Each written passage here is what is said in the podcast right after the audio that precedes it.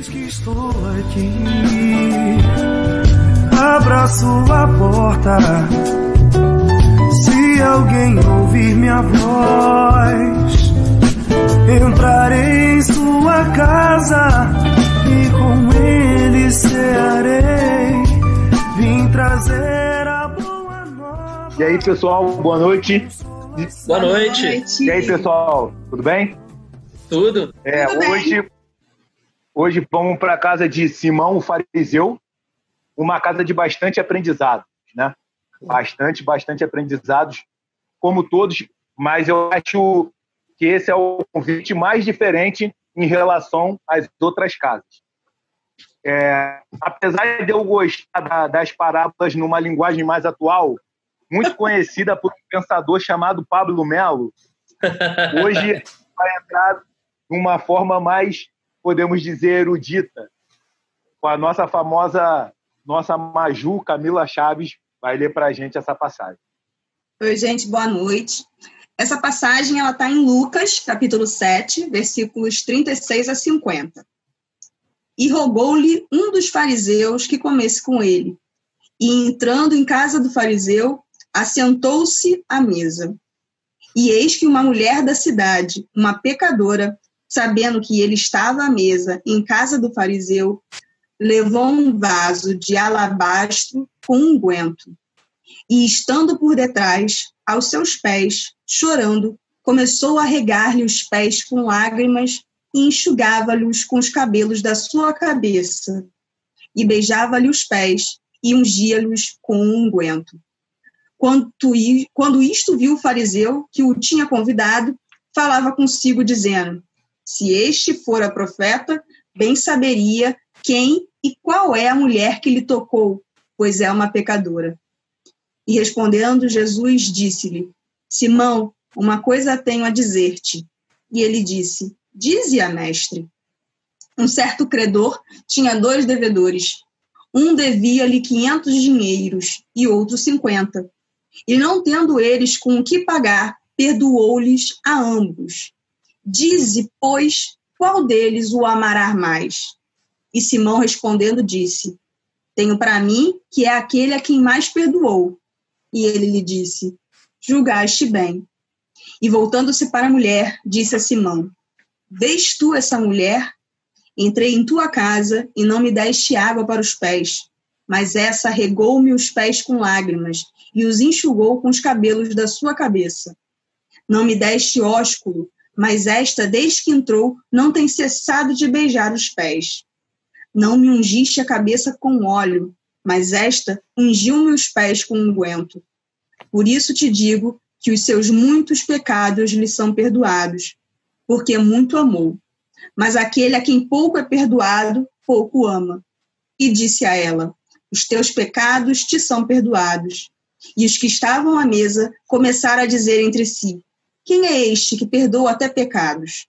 E disse a mulher: A tua fé te salvou. Vai-te em paz.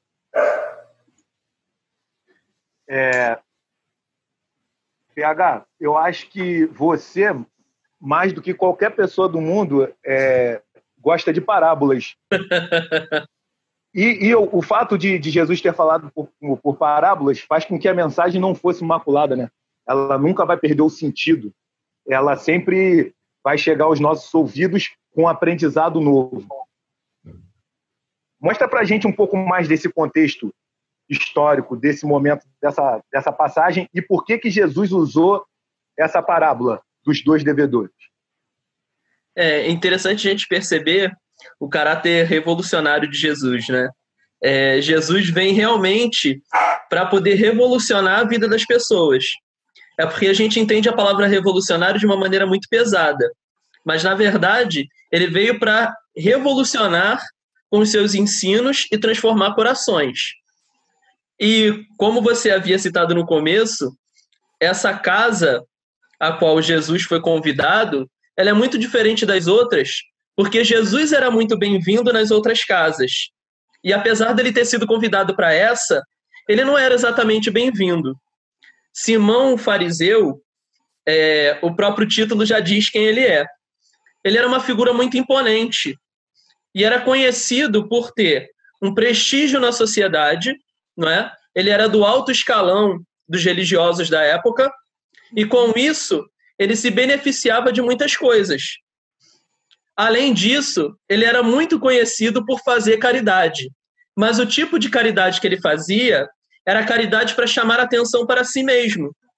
Quando ele realizava algum ato de caridade, como, por exemplo, é, fazer doações para mendigos ou para pessoas que estavam doentes, ele gostava que as outras pessoas soubessem das suas doações.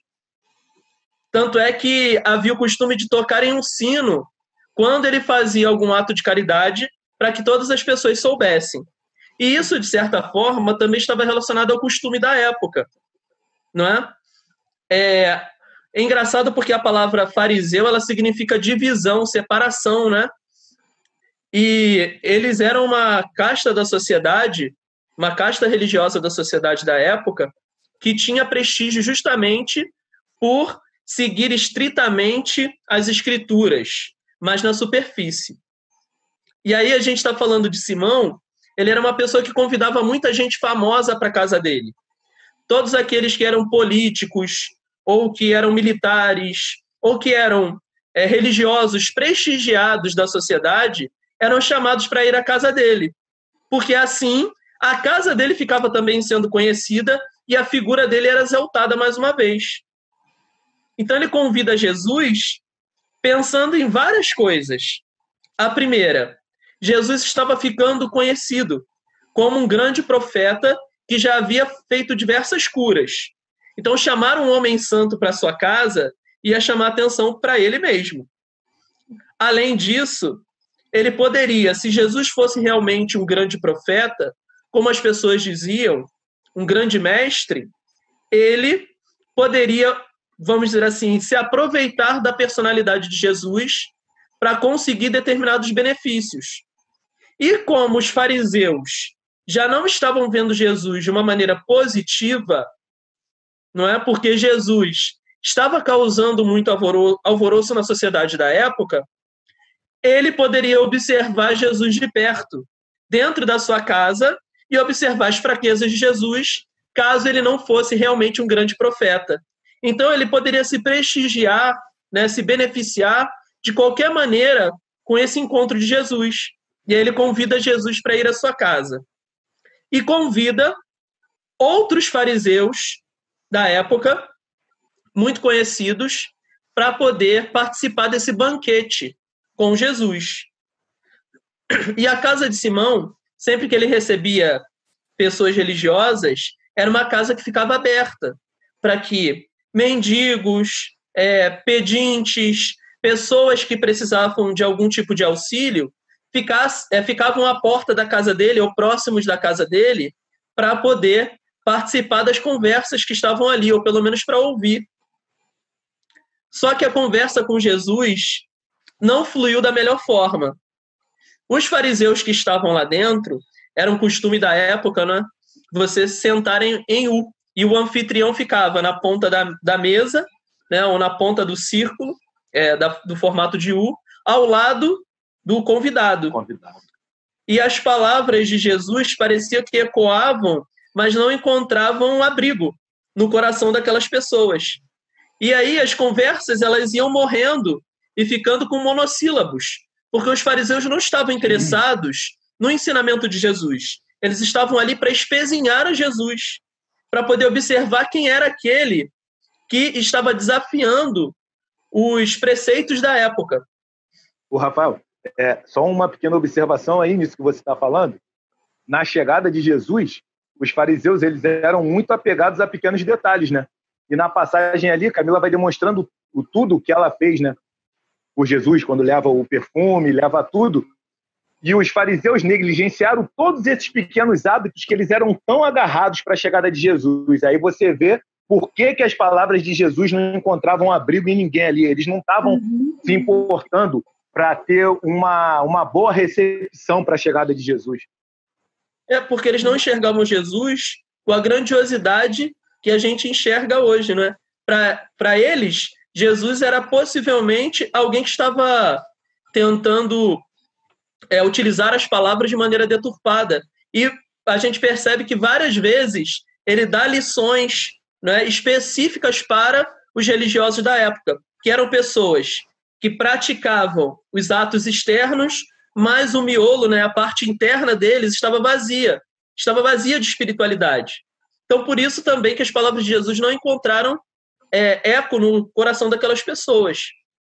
Mas Jesus sabia que algo significativo iria acontecer naquela casa, porque senão ele não estaria ali, ele não aceitaria esse convite, não é?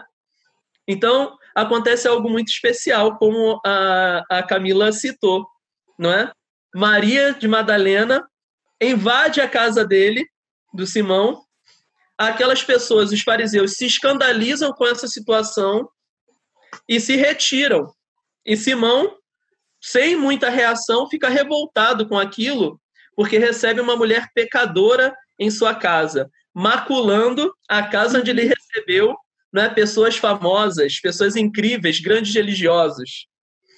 E Jesus dá essa lição através da parábola para entender justamente a ideia de que, apesar de Simão não ter, é, vamos dizer assim, tantos pecados conhecidos pela maioria da população, como acontecia com Maria de Madalena, mas ele era uma pessoa que também tinha dívidas a resgatar, dívidas morais. Tanto é que ele conhecia Maria Madalena, porque já havia frequentado a casa dela. Uhum. E aí você percebe que apesar de Maria Madalena dever mais, né, entre aspas, no sentido simbólico, o arrependimento dela é maior e o perdão é mais significativo para ela do que para ele, que já se considerava uma pessoa religiosa e que tinha um prestígio na sociedade por causa desse status social, já que ele era visto como uma figura bondosa, caridosa, atenciosa, um religioso de renome, ele já havia recebido a sua recompensa ao ser prestigiado pelas pessoas é, na Terra, não é? Pelas pessoas da sua sociedade. É, aí a gente vê uma diferença muito grande na personalidade, na evolução de cada personagem desse que estava ali na parábola. E é um pouco engraçado que a gente fala assim, Jesus era muito à frente do seu tempo. Na verdade, a mensagem de Jesus é atemporal, né? Ele uhum. fala: "Os céus e terras passarão, mas minha mensagem não passará", porque é a mensagem da boa nova, é a mensagem do amor. Então, são é a mensagem de Deus, né? E, e, e é a mensagem perfeita. Então, na verdade, ela não está à frente do tempo, ela é de todos os tempos. Camila, discorre um pouco para a gente sobre essa outra personagem dessa passagem. É, a gente está falando aí da, da história belíssima do primeiro grande encontro, né, de Maria Madalena com Jesus.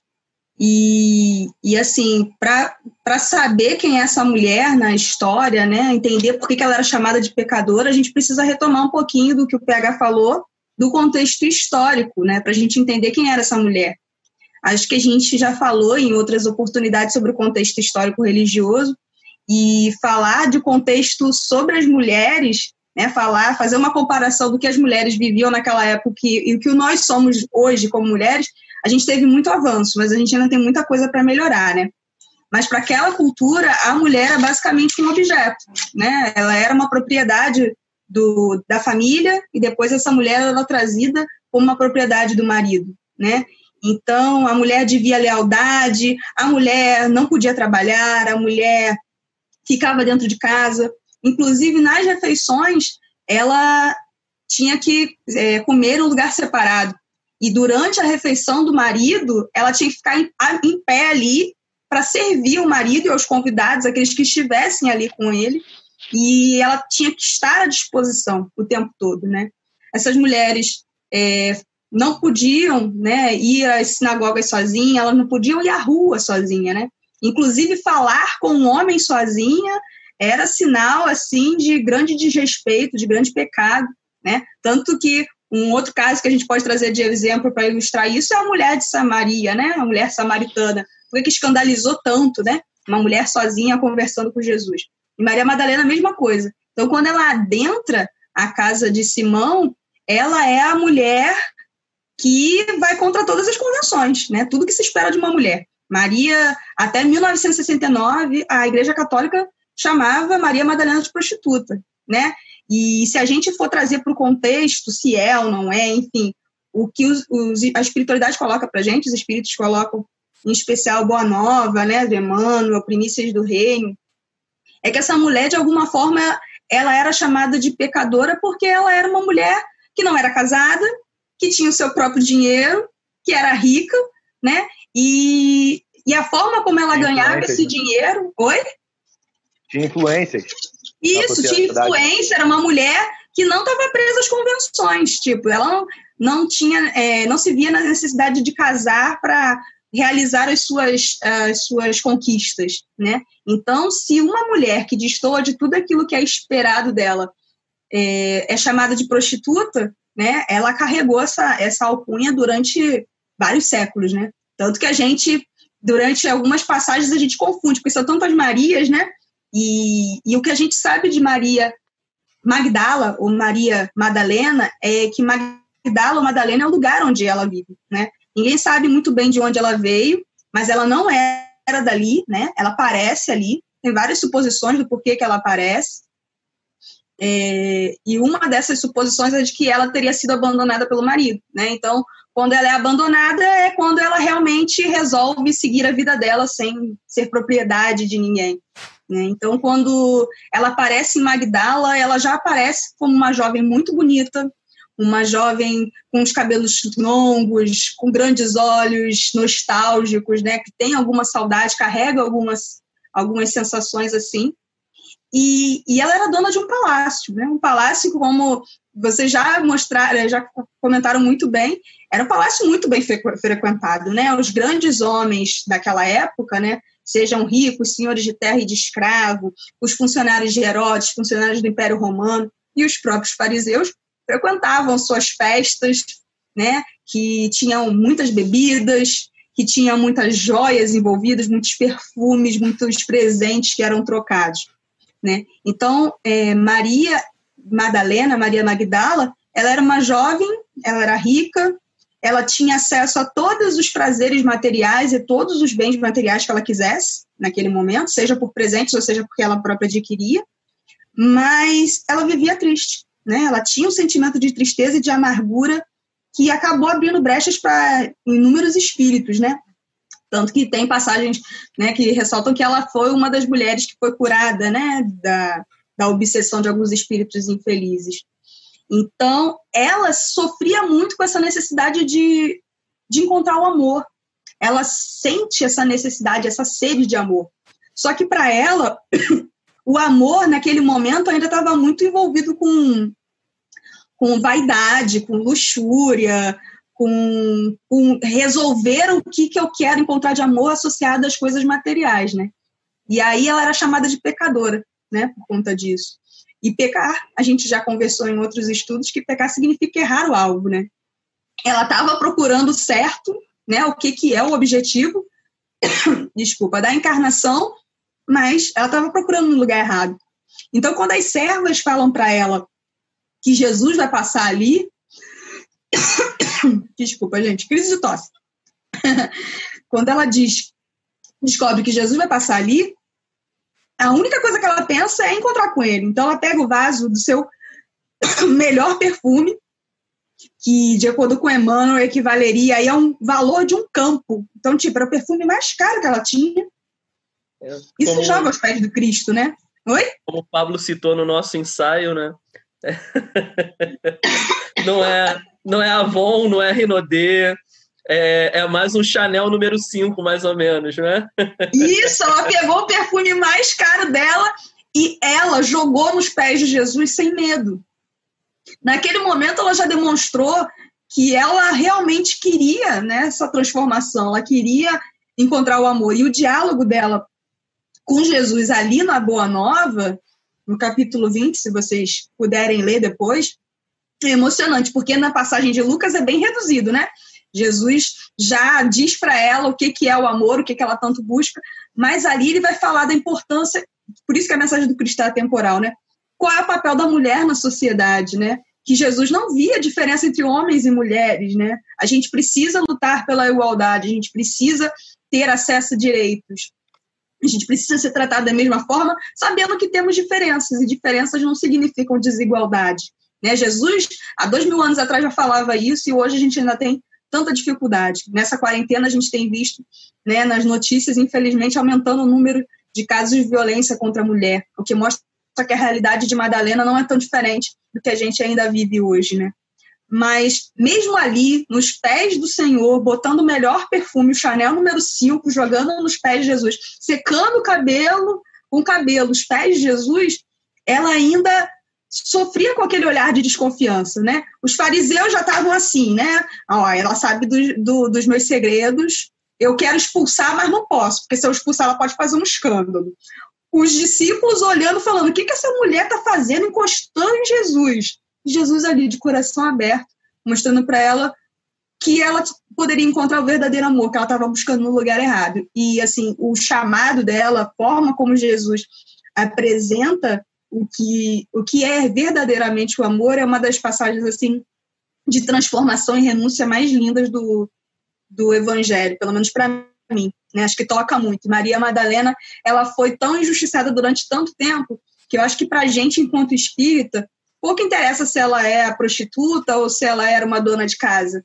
Né? Independente dessa relação, que a gente tem que focar é numa mulher que renunciou a todos esses prazeres, a todo o dinheiro que ela tinha, para poder seguir Jesus. E isso é uma das mensagens que, que é atemporal, né? Que, independente do que a gente tenha passado ou vivido, é o que tem que ficar para a gente. Né? É interessante, é porque no Primícias do Reino falam que é, ela abandona tudo e as pessoas ficam dizendo que ela vai voltar em breve. Que ela vai voltar à vida de prazeres, que ela vai voltar para o seu palácio e que tudo vai voltar ao normal e que eles vão encontrar com ela lá. E não é Exatamente. o que acontece, né? Ou seja, ela, ela, sofreu com a desconfiança disso o tempo todo. Os próprios discípulos falavam isso dela. Isso que é o mais triste. E ela fica com medo, na passagem aqui do, do Boa Nova, ela fica com medo do olhar do Simão fariseu e também de Pedro, né? A gente já comentou de Pedro, Pedro ainda estava naquele processo de entender qual era da mensagem de Jesus. Então, assim. Ele é brabo. É, então era muita gente falando que ela não ia conseguir. E aí isso também você me faz pensar de que conta que a gente às vezes ouve isso, que a gente não vai dar certo, que o que a gente está fazendo é errado, que a gente tem que desistir porque não vale a pena. E Maria Madalena mostra que se a gente tiver é, fé no que a gente vai obter, né, que é o encontro com Jesus, né, e o que ele prometeu, a gente vai passar pelas dificuldades com uma outra perspectiva, né? A gente vai conseguir vivenciar essas dificuldades com, com outro olhar, outra perspectiva mesmo. É, eu fico pensando que, graças a Deus, que isso que vocês falaram de, de falar da vida do outro, né? Como falavam aí dela, que ela vai desistir, que ela vai voltar para a vida de prazeres. Esse é um costume que ficou lá dois mil anos atrás. Hoje em dia a gente não vê isso quase não. mais. Isso é não verdade. existe. Hoje em dia a gente não, é existe, mas graças a é Deus difícil. isso aí ficou lá nos primórdios. Falar da vida do outro, maledicência, isso aí, graças a Deus, ficou lá no passado. É difícil até da gente exemplificar isso, né? é, relacionamentos, Pablo, relacionamentos. É, como o relacionamento com Jesus impacta as pessoas. Eu acho que se a gente, sei lá, espero que a gente viva até 90 anos, se a gente ficar até 90 anos ou mais fazendo estudo, toda vez que a gente for falar desse encontro de Jesus com alguém, a gente vai ter diversas histórias de como esse relacionamento com Jesus, seja ele de três anos, seja ele de um segundo, seja ele de uma palavra de Jesus falar assim, ó, seu servo está curado, esse relacionamento sempre vai trazer uma história impressionante, uma transformação impressionante também. É, fala de relacionamento. É interessante que vocês falaram, né, de, das palavras que Jesus fala que elas valem até hoje, né? E eu fiquei pensando nisso aqui, aí veio isso que eu estava escutando de manhã um negócio. Por que, que são palavras de vida eterna, né? Que tem até livro com esse nome, porque hoje a gente fala uma coisa, ah, eu gosto de fulano, não sei o que lá. Amanhã a gente já não gosta, já fala outra coisa. Hoje eu gosto disso, amanhã eu já gosto daquilo. Nossas palavras não são eternas. E as que Jesus falava, qualquer uma palavra que Jesus falou ali, qualquer lição que ele deu ali, vale até hoje. Essa que é, é por isso que são palavras de vida eterna, né? E aí para falar de, de relacionamento, essa é realmente a Camila falou muito bem que essa história da Magdala é muito é muito bonita mesmo, né? E aí a gente fica pensando como é que hoje a gente ia se relacionar com Jesus e dentro dessas palavras de vida eterna, eu gosto muito daquela passagem quando ele fala Vinde a mim, todos vós que estáis aflitos e sobrecarregados, que eu vos aliviarei ele já está deixando a dica ali de como a gente pode se relacionar com ele, né? Porque se as palavras dele são eternas, isso está valendo até agora. A gente não está vendo ele aqui, mas a gente sente ele. Ele sabe que a gente que a gente está pensando nele. Então, às vezes as pessoas ficam pensando assim: ah, eu não vou me relacionar com Jesus, tendo aquele mesmo pensamento da, da Maria de Magdala eu, eu sou uma pecadora, todo mundo diz que eu sou pecador, que eu sou isso, que eu sou aquilo. Ela se diminuía, né? Ah, eu não vou me relacionar com Jesus porque eu sou isso tudo. Só que se a gente fizer um contraponto, tanto ela quanto o Simão fariseu, eles têm a, ele, ela tem influência, ele tem influência. Ela tem uhum. dinheiro, ele tem dinheiro. Eles estão na, na, na, no mesmo top social ali. Uhum. Só que um é religioso e o outro é considerado pecador, porque não cumpria as mesmas regras da sociedade. E por muito tempo ficaram achando que, que, que era prostituta, né? E, e não tem lugar nenhum dizendo que é prostituta. Está dizendo que é pecador, né? Até, até um cara que não tinha um centavo no bolso era considerado homem de má vida, então ela, é, ela para ser mulher nessa sociedade, ia ser considerada pecadora facinho. Uhum. até mesmo por inveja das pessoas, né? Ainda tem isso. Sim e, sim. e às vezes a gente se coloca na posição dela quando, quando a gente acredita no que os outros estão tá falando. Ah, eu nunca vou, vou poder chegar e me relacionar com Jesus porque, porque eu faço muita besteira. Acabei de xingar minha mãe, acabei de xingar meu cachorro, de chutar o balde ali, não sei o quê. Sei lá, o cara começa a pensar nas besteiras que fez e acha que não, não, não, pode, não pode se relacionar com Jesus. E tem aquela, aquele provérbio que fala que é, é no silêncio que você, quando for orar, orar em secreto, né? Para orar em secreto. Uhum. É ali na hora de, de que tá quietinho ali que, que a gente vai orar. E nessa coisa de relacionar com Jesus, eu estava pensando aqui, ela não foi à toa que ela é a primeira que vê Jesus quando depois da morte dele, né? Apesar de ter outras ali, é só depois que as outras saem que, que ele aparece. Verdade. E é uhum. interessante que ele vem falar com ela, mulher, por que choras? Né? Ele, ele vem perguntar, o que buscas? E ele uhum. ainda faz isso. Uhum. Que eu fico pensando que, eu acho que é no Boa Nova que está, que ele, depois que é crucificado, todo mundo ficou sem chão, né? Mas ela ainda foi rejeitada pelos outros também, pelos outros discípulos. Isso. Ela, uhum. ela seguia Jesus o tempo todo, de repente uhum. o mestre morre.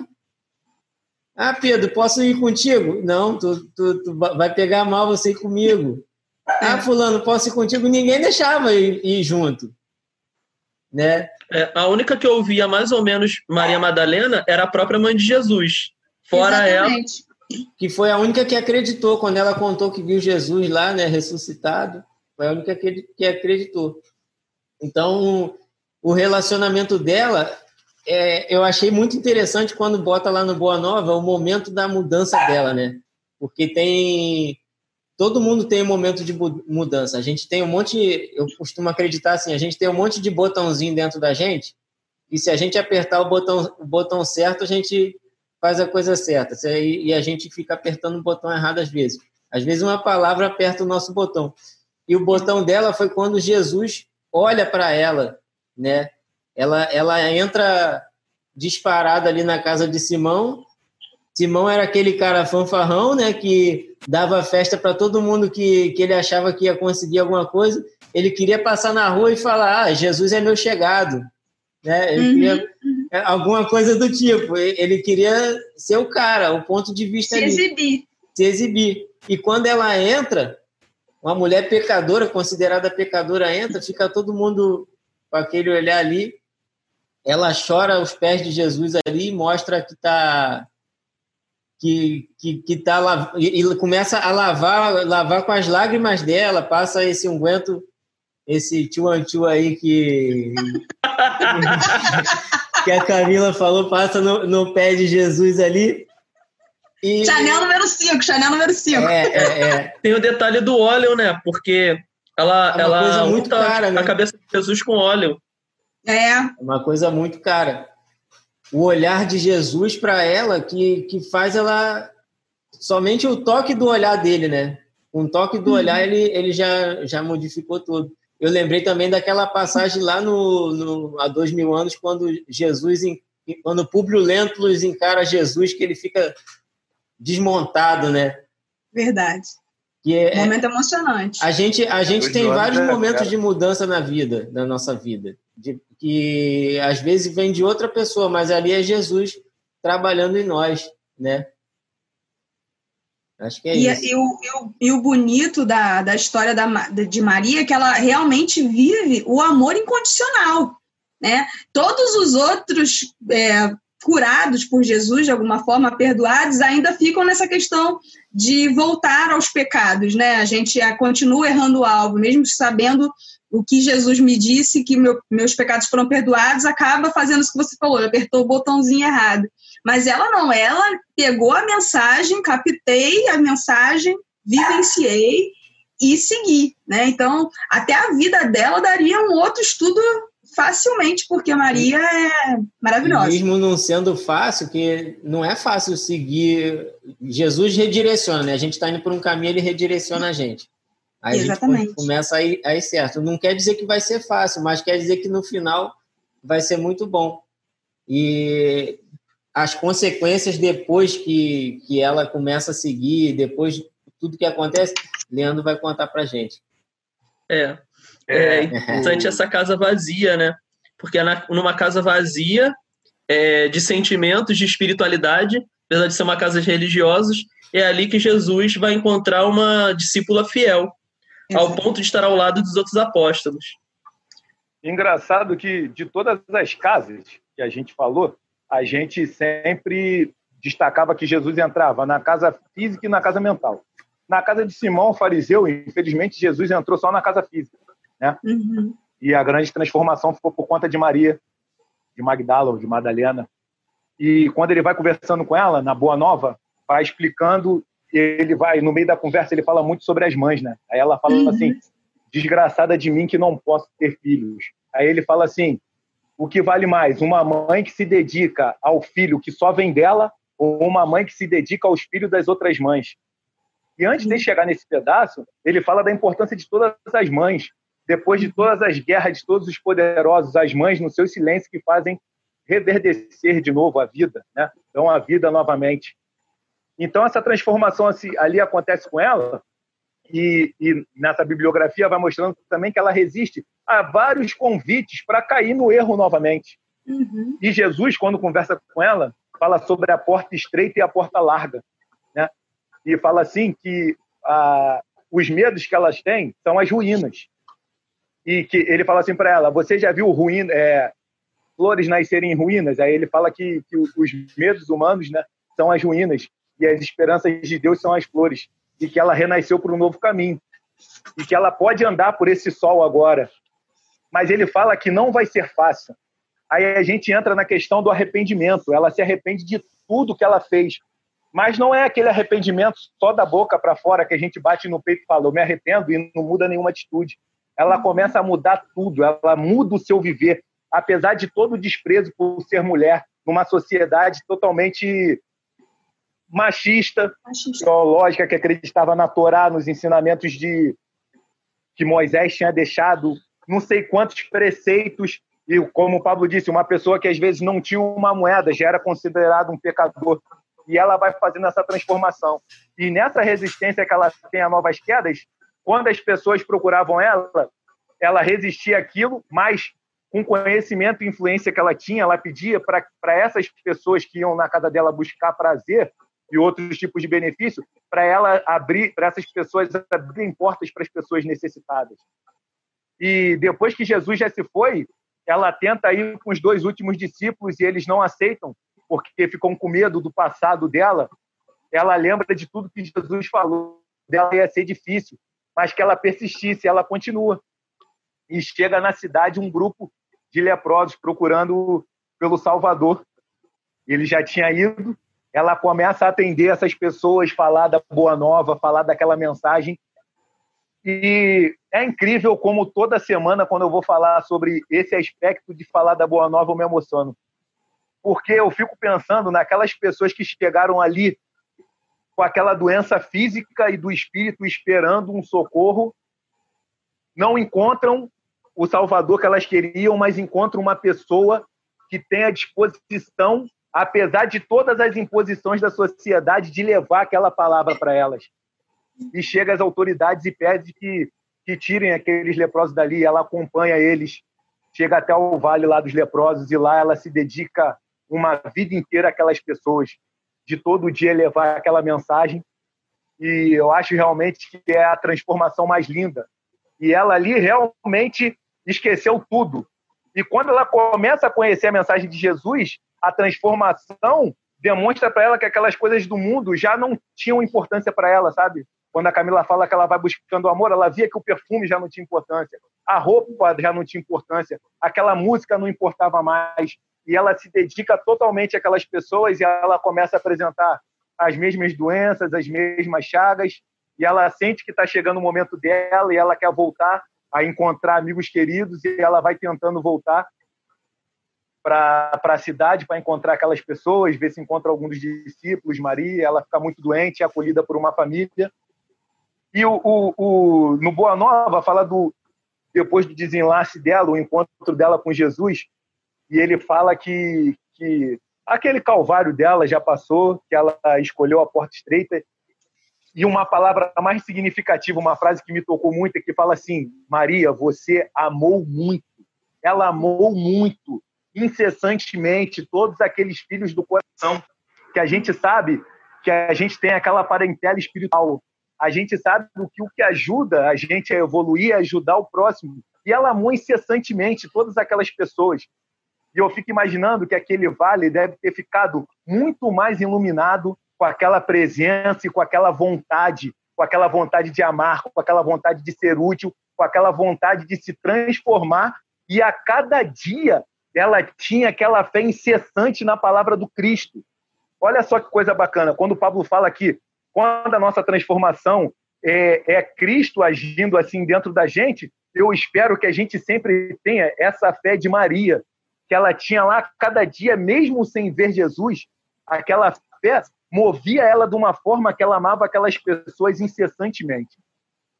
Foi uma das transformações mais lindas, né? Uhum. Amou eu espero que a gente consiga amar assim a todas as pessoas que, que a gente tiver no nosso caminho, né? É, levando do, da forma mais branda, mais simples possível, né? Levar o, o nosso carinho para essas pessoas. Ela não se preocupou em levar a mensagem para o mundo inteiro, ela se dedicou àquele número reduzido de pessoas que estavam ao alcance dela. A gente pode fazer esse paralelo com a nossa casa, a nossa quarentena, a gente pode fazer isso com a gente também, curar as nossas chagas, né? É, foi um prazer estar com vocês. Espero, espero não, estaremos juntos na semana que vem com mais uma casa. Uma boa noite, meus amigos. É, só não esqueçam uma coisa: curtir, comentar, compartilhar, ativar o sininho. Verdade. É, e domingo. E aí botar também quem vocês querem agora ver. nossa né? live. Domingo agora nossa é, live é, domingo, de aniversário de 16 anos, diversos convidados. 18 horas. Vai estar tá muito boa, gente. Vai estar tá muito Instagram. boa. Fera, fera. Vamos fazer propaganda disso aí. Eu tinha esquecido da live. Nossa Olha. live de aniversário, 16 anos, estamos ficando velho. Tchau, tchau, Falou, pessoal. Gente, um abraço. Um abraço, tchauzinho. Pois quem disser meu nome, pois quem agir em meu nome, pois quem avança em meu nome.